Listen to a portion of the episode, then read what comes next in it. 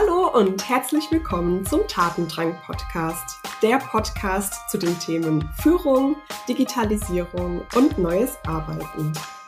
Heute habe ich ein ganz spannendes Gespräch für euch, nämlich mit der lieben Magdalena Rogel. Magdalena ist Head of Digital Channels bei Microsoft und darüber hinaus sehr, sehr engagiert besonders für die Themen Kinder, Kindersicherheit, besonders jetzt auch äh, während der Pandemie. Sie engagiert sich aber auch ehrenamtlich in einem Pflegeheim und auch als Wertebotschafterin für die Initiative German Dream, was ich äh, total toll und inspirierend finde. Und im Gespräch sprechen wir über die Themen emotionale Intelligenz und Verletzlichkeit in Führung zwei ganz, ganz spannende Themen, die sicher auch in der Pandemie eine ganz große Rolle gespielt haben, wo es uns allen, glaube ich, einfach bewusst wurde, dass mentale Gesundheit und auch Emotionalität am Arbeitsplatz eine ganz, ganz große Rolle spielen. Ich freue mich total, dass du hier bist, Lena. Darf ich dich nennen, hoffentlich? Sehr gerne. Voll schön, dass du hier bist. Und ich würde sagen, Du kannst dich gerne einfach nochmal selbst vorstellen. Wie würdest du dich beschreiben? Wer bist du und mit welchen Themen beschäftigst du dich in deinem Alltag? Ja, vielen Dank, Julia. Ich finde es immer ganz interessant, sich selbst zu beschreiben. Und ähm, ich glaube, bei mir würde sich das wahrscheinlich jeden Tag ein bisschen anders anhören. Aber ähm, so die beruflichen Dinge hast du ja schon gesagt. Und ich äh, bin tatsächlich ein sehr, sehr emotionaler Mensch. Das war ich schon immer. Ich habe das aber im beruflichen Kontext oft versucht, so ein bisschen ähm, zu verstecken, weil ähm, ich sehr viele Jahre bisschen das Gefühl hatte, dass einem das sehr als Schwäche ausgelegt wird im beruflichen Kontext. Und ich habe mich aber sehr intensiv damit beschäftigt in den letzten Jahren und habe für mich einfach verstanden, dass es keine Schwäche ist, sondern eine große Stärke sein kann, wenn wir eben reflektiert damit umgehen. Und warum mich das Thema so beschäftigt, ähm, liegt unter anderem daran, dass ich einen anderen beruflichen Hintergrund habe, als man vielleicht vermutet. Ich bin nämlich eigentlich gelernte Kinderpflegerin und habe mich eben in meiner ersten Ausbildung und auch in den fünf Jahren, denen ich in diesem Beruf gearbeitet habe, sehr intensiv natürlich mit Pädagogik und Psychologie beschäftigt. Und dementsprechend sind es Themen, die mich immer noch sehr, sehr interessieren und begeistern. Und ich finde es sehr spannend, wie wichtig diese Themen eben auch für die Businesswelt sind. Ja, du hast jetzt die perfekte Vorlage gegeben. du sagst, dass die Themen wichtig sind äh, für die Businesswelt. Magst du vielleicht mal so ein bisschen Einblicke in, in deine Meinung geben, in deine persönliche Sichtweise? Warum brauchen wir die Themen im Arbeitskontext? Warum ist Emotionalität, warum ist Empathie, aber auch Verletzlichkeit an der einen oder anderen Stelle wichtig, auch im Alltag und auch im Job? Hm.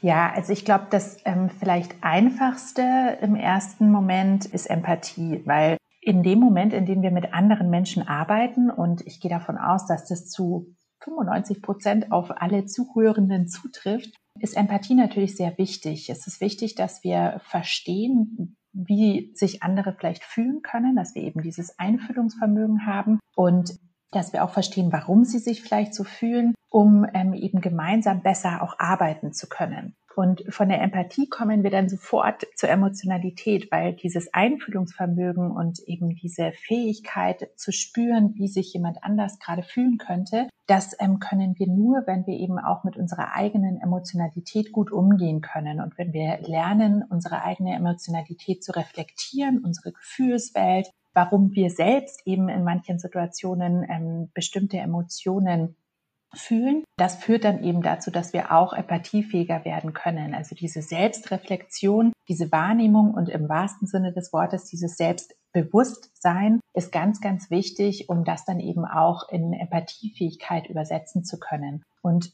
Verletzlichkeit ist vielleicht so auf den ersten Blick der schwierigste Begriff. Und ich finde auch eigentlich gibt es kein so gutes deutsches Wort dafür, weil Verletzlichkeit kommt von dem englischen Begriff ähm, Vulnerability und da gibt es ja einen Führungsstil, der seit einigen Jahren in den USA sehr populär ist, nämlich Vulnerable Leadership. Und eins zu eins übersetzt würde das eben heißen verletzliche Führung finde das so ein bisschen schwierig, aber ich habe auch noch kein Wort gefunden, was es so gut treffen kann. Aber was das Ganze heißt, ist eben als Führungskraft eben auch sich der eigenen Emotionalität bewusst sein und die eigenen Emotionen auch zu nutzen, um besser zu führen, um als Führungskraft besser zu sein um ein vielleicht besseres Vorbild auch sein zu können und eben auch, um mit Mitarbeitenden empathischer umgehen zu können. Und dafür ist es ganz wichtig, dass wir eben diesen Raum öffnen für Mitarbeitende, für andere im Team, ähm, sich eben auch emotional zu zeigen. Und dafür ist es wichtig, diese Vorbildfunktion zu haben und eben auch die eigenen Emotionen ähm, ja zu zeigen und zu nutzen. Das ist mir immer das Wichtige, weil es geht nicht darum, dass wir alle jetzt Büro irgendwie anfangen, ähm, hysterisch zu weinen oder cholerisch rumzuschreien. Das ist ja das, was äh, viele vielleicht als erstes mit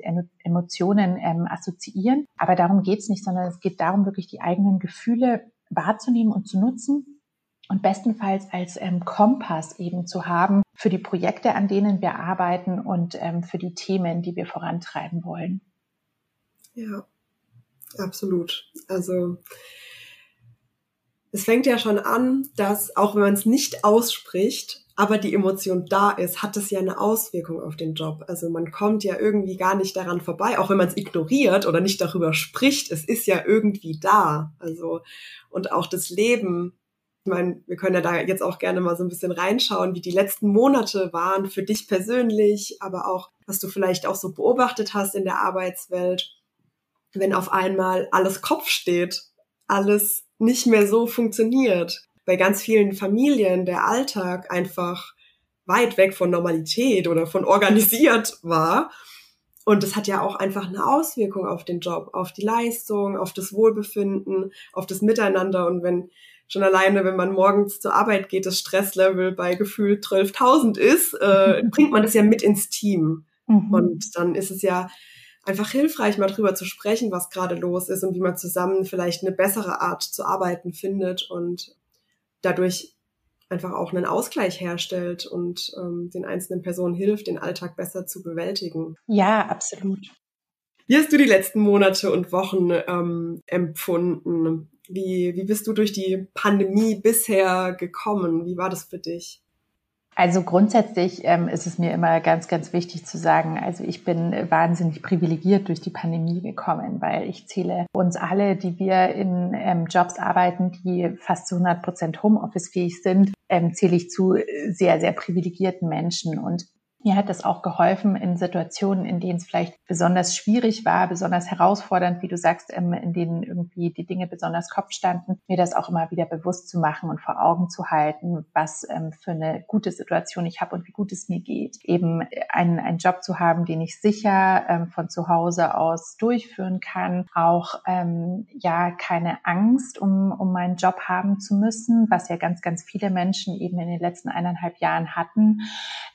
und und auch mit den Kindern war es natürlich sehr herausfordernd. Also wir sind eine Patchwork-Familie, wir haben insgesamt vier Kinder und natürlich ähm, ist diese Homeschooling-Phase oder auch diese Wechselphase sehr herausfordernd für alle in der Familie. Aber gleichzeitig haben wir eben auch das große Glück, dass wir hier Platz haben, dass jedes Kind sein Zimmer hat, dass wir auch digitale Geräte für jedes Kind haben und das so auch ganz gut funktioniert hat da muss man einfach auch daran denken, dass ganz, ganz viele Familien ähm, nicht die Möglichkeit haben, für jedes Kind ein eigenes Zimmer zu haben, wo jedes Kind dann auch in Ruhe den eigenen Online-Unterricht verfolgen kann.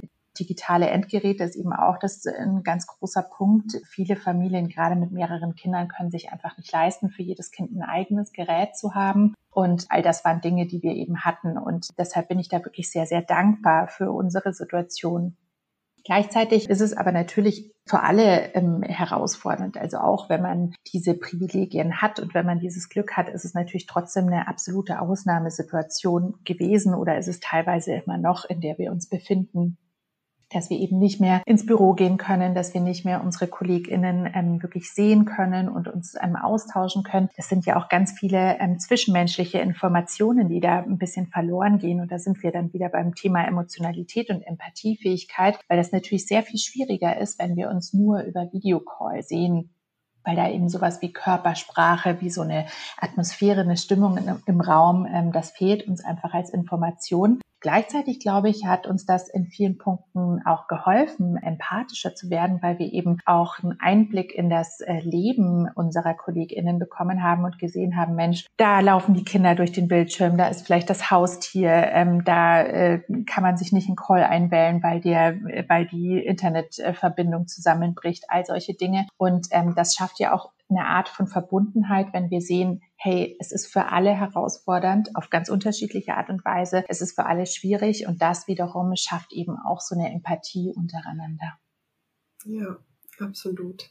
Habt ihr dann vielleicht auch Rituale gelebt oder wie seid ihr im Alltag dann damit umgegangen mit diesen herausfordernden Situationen? Wie habt ihr das gemeistert?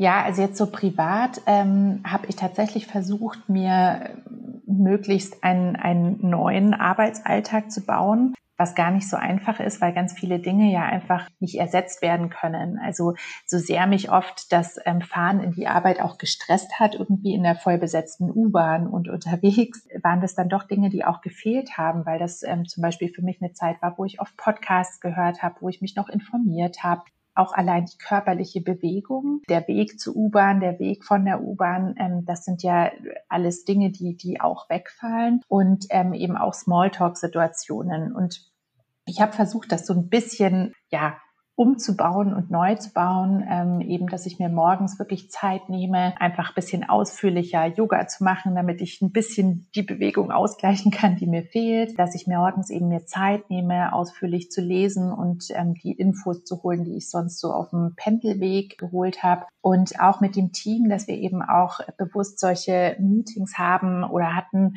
in denen wir uns einfach locker ausgetauscht haben, in denen es wirklich um den Smalltalk ging und jetzt nicht irgendwie um welche inhaltlichen inhaltlichen Themen, sondern einfach darum, hey, wie geht's und wer hat denn was zu erzählen und wie läuft's denn gerade so? Das ist, glaube ich, ganz, ganz wichtig. Und genauso natürlich im Privaten mit den Kindern und mit der Familie ist es auch ganz wichtig, dass man sich da unterschiedliche ja, Rituale, wie du es genannt hast, ähm, oder Möglichkeiten sucht, um eben ein bisschen Ausgleich zu schaffen, weil man ja dann doch irgendwie den ganzen Tag hier aufeinander sitzt und zusammensitzt. Und das ist ja manchmal schön, aber manchmal, glaube da können wir alle ganz ehrlich sein, auch wahnsinnig anstrengend. Und da eben auch Freiräume zu schaffen, dass alle auch mal so ein bisschen Zeit für sich haben können und man ja da eben auch für sich ein bisschen die Ruhe trotzdem finden kann.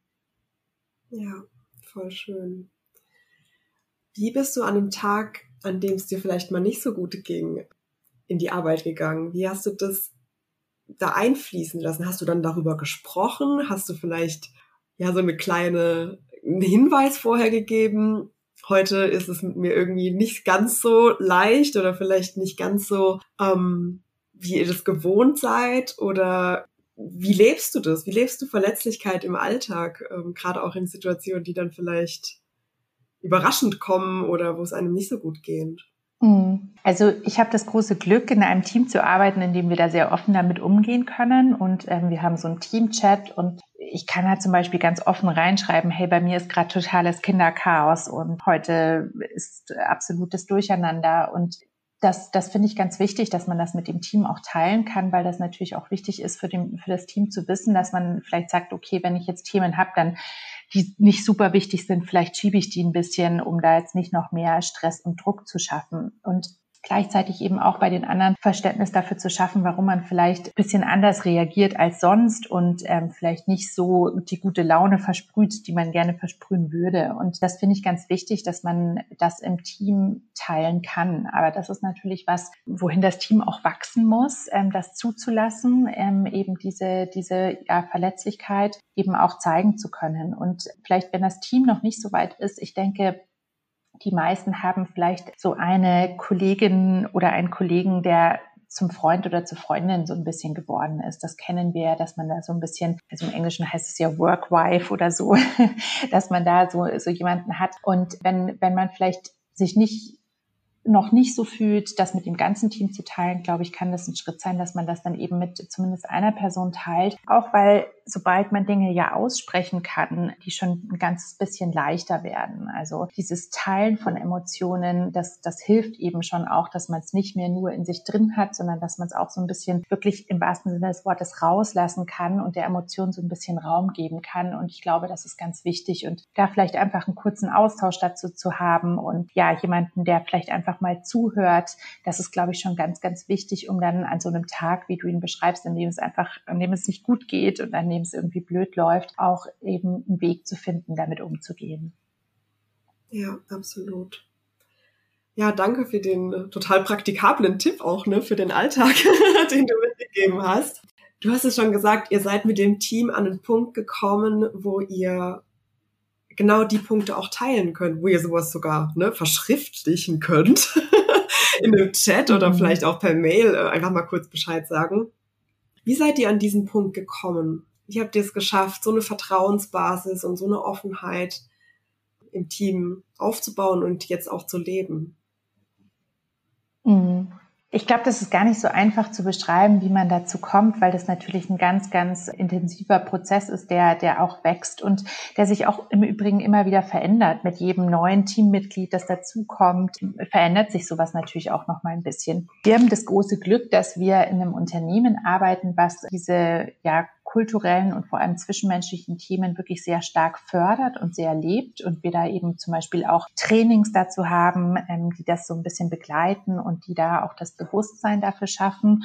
Und ich glaube, wenn man in, in einer Kultur eben arbeitet, die diese Themen lebt und in einem Unternehmen, das diesen Themen auch Raum gibt, dann ist es auch einfacher, das im Team dann auch nach und nach umzusetzen. Und auch da, glaube ich, braucht es dann vielleicht so ein bisschen Mut und mutige Menschen, die da vielleicht ein bisschen vorangehen und die vielleicht auch einfach mal das aussprechen oder Dinge ansprechen, um eben auch anderen den Raum zu geben, diesen Mut zu haben und äh, eben diese Emotionalität dann vielleicht auch im Alltag zu leben. Und natürlich muss man auch fairerweise sagen, es gibt Tage, da funktioniert es besser und da funktioniert es äh, weniger gut. Also bei unserem Team ist jetzt auch nicht so, dass da immer rosa Wölkchen und Regenbogen sind und alles ist äh, wunderbar, sondern natürlich gibt's auch wie in jedem anderen Team vielleicht mal Reibereien und ähm, Missverständnisse. Ähm, das ist ja auch ganz, ganz normal. Aber ich glaube eben, wenn man es geschafft hat, so eine Teamkultur auf ein bestimmtes Level auch ähm, gemeinsam zu heben, dann ist es auch einfacher, solche Tage, an denen es vielleicht ja so ein bisschen kracht und an denen Missverständnisse aufkommen, die dann auch zu navigieren und damit dann auch gut umgehen zu können. Absolut.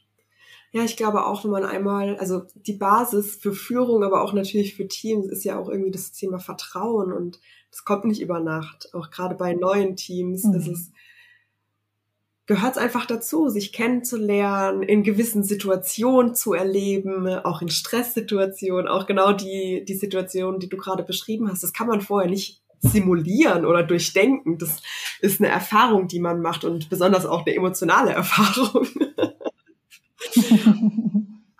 Ja, absolut. Und eben, äh, du, du hast einen ganz wichtigen Punkt angesprochen, nämlich Vertrauen. Und das ist was, was sich ja wirklich aufbauen muss. Und es ist auch was, was ganz individuell ist. Also es gibt Menschen oder ich sag mal besser gesagt Menschenkombinationen, ähm, wo sich sehr, sehr schnell Vertrauen bildet und wo man wirklich das Gefühl hat, da ist sofort ähm, so eine Verbindung da. Und dann gibt es auch einfach Menschen, die brauchen dafür vielleicht sehr viel Zeit und bei denen dauert es länger, bis sich das wirklich aufbauen kann. Das beruht ja auch auf unseren ganz individuellen Lebenserfahrungen, die wir bisher hatten mit Vertrauen, wie schnell wir uns darauf einlassen können. Und das ist eben ganz wichtig, diese ähm, ganz unterschiedlichen Geschwindigkeiten in dem Team auch dann ja zu, zu akzeptieren, wahrzunehmen und dann eben auch zu gucken, wie kann es zu einem ähm, ja wirklich gesammelten Teamvertrauen werden. Ja, voll schön.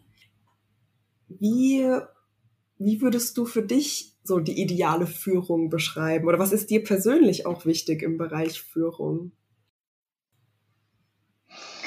Ähm, ich glaube tatsächlich, äh, Vertrauen, über was wir gerade schon gesprochen haben, ist für mich enorm wichtig. Also wirklich das Gefühl zu haben, dass mir vertraut wird in der Arbeit, in der, die ich tue, aber auch, dass ich eben der Führungskraft vertrauen kann und weiß, okay, ich ich gehe davon aus, dass du das ähm, gut und sinnvoll machst und dass du dir äh, ja Gedanken dazu gemacht hast, ähm, was du, was du hier gerade tust.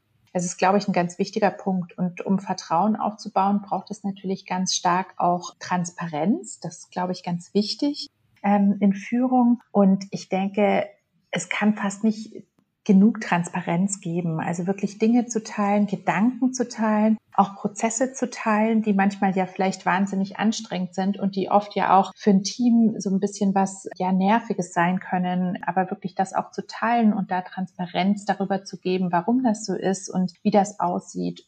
Ja, wie man damit auch gemeinsam umgehen kann. Also ich glaube, Vertrauen und Transparenz äh, sind ganz wichtige Dinge und dann natürlich auch sowas wie Mut, also ähm, mutig auch einfach ähm, vielleicht vorangehen, auf den anderen zugehen, auch Dinge anzusprechen Und das führt dann vielleicht auch ein bisschen in die Richtung Feedback, also wirklich offen auch Dinge anzusprechen im negativen Sinne natürlich. Also wenn man sagt, Mensch, da hätte was besser laufen können, aber ganz, ganz wichtig auch im positiven Sinne, weil das ist, glaube ich, ganz enorm hilfreich, um auch das Vertrauen zu bilden, dieses positive Bestärken, diese positiven Rückmeldungen für Dinge, die gut laufen und da auch wirklich aufmerksam zu sein als Führungskraft und sowas dann auch immer zurückzugeben, weil sowas einfach das, das Selbstvertrauen, aber auch das Vertrauen untereinander dann enorm stärken kann. Ja.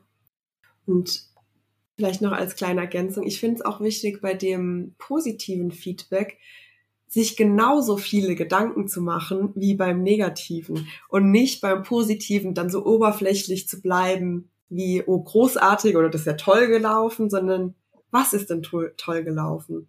Und was war die Wirkung davon? Wie ist es bei dir angekommen? Und warum findest du das großartig? Auch dafür sich wirklich Zeit und Raum zu nehmen und ja, das dann rüberzubringen und dann kommt es auch wirklich an, auf wiederum auch einer emotionalen Ebene. mhm. Ja, genau. Du hast kürzlich einen ganz tollen Artikel geschrieben zum Thema Vulnerable Leadership. Den werde ich auch verlinken, den findet ihr in den Show Notes. Und du hast da als siebten Punkt geschrieben, Human Relations statt Human Resources. Also menschliche Beziehungen, ich das jetzt einfach mal frei übersetzt, anstatt ähm, ja menschliche Ressourcen, mit denen dann ein Unternehmen äh, haushaltet. Und du sagst da, dass auch bei der Personalauswahl es extrem wichtig ist, dass man schaut, dass die Menschen zueinander passen und besonders auch auf einer emotionalen Ebene. Und dann natürlich auch der nächste Schritt, sich weiterentwickeln, dass da auch eine Offenheit ist, ne? dass, dass das weiterentwickelt wird. Wie gehst du da vor? Wie findest du das heraus, dass jemand da auf eine ähnliche Art und Weise tickt und ist es überhaupt immer sinnvoll, dass dann alle gleich ticken, wenn wir auch immer im Bereich Diversität schauen, dass es, ähm, dass wir da vielleicht auch unterschiedliche Typen drinne haben? Ja, genau, der Punkt ist nämlich ganz, ganz wichtig. Also es geht gar nicht darum zu schauen, dass alle gleich ticken und ähm, dass, dass es immer alles irgendwie perfekt äh, passt auf den ersten Blick, sondern wirklich zu gucken, sind es Beziehungen, die voneinander vielleicht auch profitieren können, die voneinander lernen können und das sind ja oft Dinge, die erstmal eben äh, ja nicht so gut ineinander greifen, sondern ähm, vielleicht, wo es so ein bisschen hakt, wo ein bisschen Reibung entsteht. Aber auch das kann wahnsinnig wichtig sein für Teams und Projekte. Aber ähm, es ist eben ganz wichtig, glaube ich, darauf zu schauen, ist der Mensch überhaupt äh, teamfähig? Ist er auch fähig, sich auf das Projekt einzulassen, auf das Team einzulassen, auf die Menschen, die daran beteiligt sind, einzulassen? hat der Mensch auch die richtigen Werte, ähm, um in dem jeweiligen Unternehmen zu arbeiten. Ich glaube, das ist ein ganz wichtiger Punkt, da wirklich ähm, gut drauf zu schauen.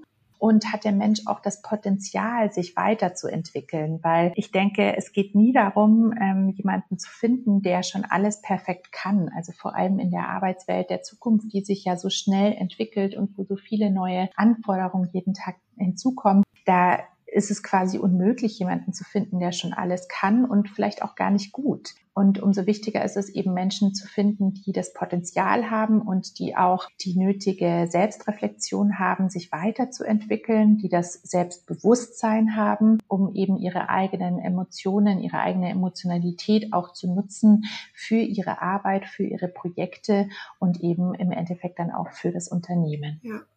Wie gehst du dann vor? Stellst du da ganz konkrete Fragen, wie beispielsweise, was sind deine Werte oder wie, wie findet man sowas heraus? Das stelle ich mir vielleicht ein bisschen schwieriger vor. Wie? Ja. Ist nicht so offensichtlich. Ja, ich glaube, dass das tatsächlich eine ganz große Herausforderung ist für viele HR-Abteilungen, vor allem im Bereich Recruiting, ähm, da wirklich damit umzugehen und da auch neue Wege zu finden. Und gleichzeitig ist es natürlich unglaublich spannend, weil ich glaube, dass es eine Welt eröffnet ähm, für viele QuereinsteigerInnen und eben auch für HR-Abteilungen wirklich Talente zu finden, die genau dieses Potenzial haben. Aber wie man da dann genau vorgeht, das ist natürlich sehr herausfordernd. Ähm, tatsächlich stelle ich sehr oft die Wertefrage, also wirklich zu, zu fragen, was, was ist dir denn wichtig? Ich finde, das Wort Werte ist bei vielen erstmal so, öh, können sie damit nichts anfangen, aber wirklich zu fragen, was, was ist dir denn wichtig? Diese Frage, die du vorher auch gestellt hast, was ist dir wichtig in einer Führungsverhältnis? auf was legst du besonders viel Wert in der Teamarbeit, aber eben auch zu gucken, wie kann sich ein Bewerber oder eine Bewerberin ähm, auch selbst reflektieren und einschätzen und ähm, über sich selbst sprechen und ja auch die eigenen Potenziale wahrnehmen. Und das finde ich ganz, ganz spannend und interessant und bin auch ganz neugierig darauf, wie sich das Recruiting dahingehend wirklich entwickeln wird, weil das ist natürlich nicht so einfach rauszufiltern, dass man einfach sagt, na gut, wir schauen jetzt eben nach Abschlüssen und Noten, ähm, sondern es sind ja Dinge, die sehr viel mehr ja Aufwand und eben auch Fingerspitzengefühl benötigen, das, das wirklich rauszufinden. Ich persönlich versuche ganz früh auch mit Bewerbenden einfach wirklich ein kurzes Telefonat zu führen. Gar kein richtiges Bewerbungsgespräch, sondern wirklich einfach ein Kennenlerntelefonat. Und ich muss auch zugeben, dass ich mir bei meinen letzten beiden Mitarbeitenden den CV nicht so wirklich genau angeschaut habe. Also ich habe einmal drüber geguckt, was so die letzte Position war, aber welche Abschlüsse da dabei sind und ähm, welche Noten oder so, das äh, interessiert mich immer relativ wenig. Aber ich finde, in so einem ersten Kennenlerngespräch wirklich auch zu gucken, was ist das für ein Mensch, wie stimmt da auch die Chemie vielleicht und ähm, eben genau, wie kann dieser Mensch sich auch selbst äh, beschreiben, sich selbst reflektieren. Das ist mir ganz wichtig und da entsteht für mich zumindest immer sehr, sehr schnell ein ganz guter Eindruck, ob das passen könnte. Ja, voll schön. Wo du das so erzählt hast, ist mir auch dein Post von kürzlich ähm, in Erinnerung gekommen. Ähm, es ging da, glaube ich, darum, dass jetzt die Sommerferien begonnen haben und das ist ja dann immer die Zeugniszeit und dann hattest du, glaube ich, ein Foto gepostet, dass du nochmal selbst ein Zeugnis äh, für deine Kinder geschrieben hast, wo es eben nicht um die klassischen Fächer ging, sondern eher um ja, Qualitäten und Kompetenzen, die deine Kinder schon mitbringen. Magst du es vielleicht mal kurz aufzeigen, auf was du da so eingegangen bist oder was dir wichtig ist und was du hervorheben wolltest? Ja, ja, gerne. Also das, das ist so ein bisschen, ja, beruht, glaube ich, so ein bisschen aus meiner eigenen Erfahrung, weil ich ähm, tatsächlich immer große Angst hatte vor Zeugnissen und vor dem Zeugnistag. Ähm, ich war in der Grundschule eigentlich fast immer so Klassenbeste und das hat sich dann schlagartig geändert mit der weiterführenden Schule. Und da habe ich sehr gekämpft und hatte wirklich immer Angst vor den Noten und Angst vor dem Zeugnis. Und ich, ich finde es ein bisschen schwierig, dass in unserem Schulsystem, in den Zeugnissen eben Dinge bewertet werden, die relativ wenig über den Mensch aussagen. Ja, wir haben eben meistens auch so eine Bemerkung mit dabei, die dann vielleicht sagt, ja Mensch war ähm, besonders Aufmerksamkeit, äh, aufmerksam oder hat sich am Unterricht beteiligt, aber auch das sagt relativ wenig über den Mensch wirklich aus. Und ähm, wenn ich mir überlege, was mir bei meinen Kindern besonders wichtig ist, aber was mir auch bei, bei Mitarbeitenden oder generell bei meinen Mitmenschen wichtig ist, dann sind das eben Dinge wie Selbstständigkeit, Selbstvertrauen, ähm, Humor, Selbstreflexion, eben ganz, ganz viele von diesen emotionalen Skills, wie man sie ja beschreibt. Und deshalb ähm, ja versuche ich da meinen Kindern eben dazu auch äh, wirklich Feedback zu geben und auch zu gucken, hey Mensch, ich finde, das hast du besonders toll gemacht. Und gerade in diesem Jahr, ähm, in diesem Corona-Schuljahr, haben die Kinder so viel Neues gelernt. Und ich finde, in den Medien, aber auch generell so ähm, in, in der öffentlichen Wahrnehmung, ist immer sehr stark die Orientierung darauf, was die Kinder jetzt alles nicht gelernt haben und wie viel Unterrichtsstoff äh, verpasst wurde und was vom Lehrplan alles nicht ähm, durchgenommen werden konnte. Aber es wird relativ wenig darauf geschaut, was die Kinder alles gelernt haben und äh, was für Fähigkeiten sie entwickelt haben. Und das finde ich ganz, ganz wichtig, darauf zu schauen. Und auch ein interessanter Link, das World Economic Forum untersucht immer die Future Skills, also welche Skills äh, für die Arbeitswelt der Zukunft besonders wichtig sind. Und da tauchen eben Dinge auf wie Problemlösungsfähigkeit. Und wenn wir uns anschauen, wenn wir eins in den letzten eineinhalb Jahren gelernt haben und eben vor allem auch unsere Kinder, dann ist es wirklich Problemlösungsfähigkeit. Wie gehen wir mit komplett neuen Situationen um, die so nicht vorhersehbar war, waren? Ähm, was machen wir, wenn sich plötzlich ein Problem ergibt? Ähm, wie, wie gehen wir damit um? Wie lösen wir das? Wie finden wir neue Ansätze, neue Lösungen?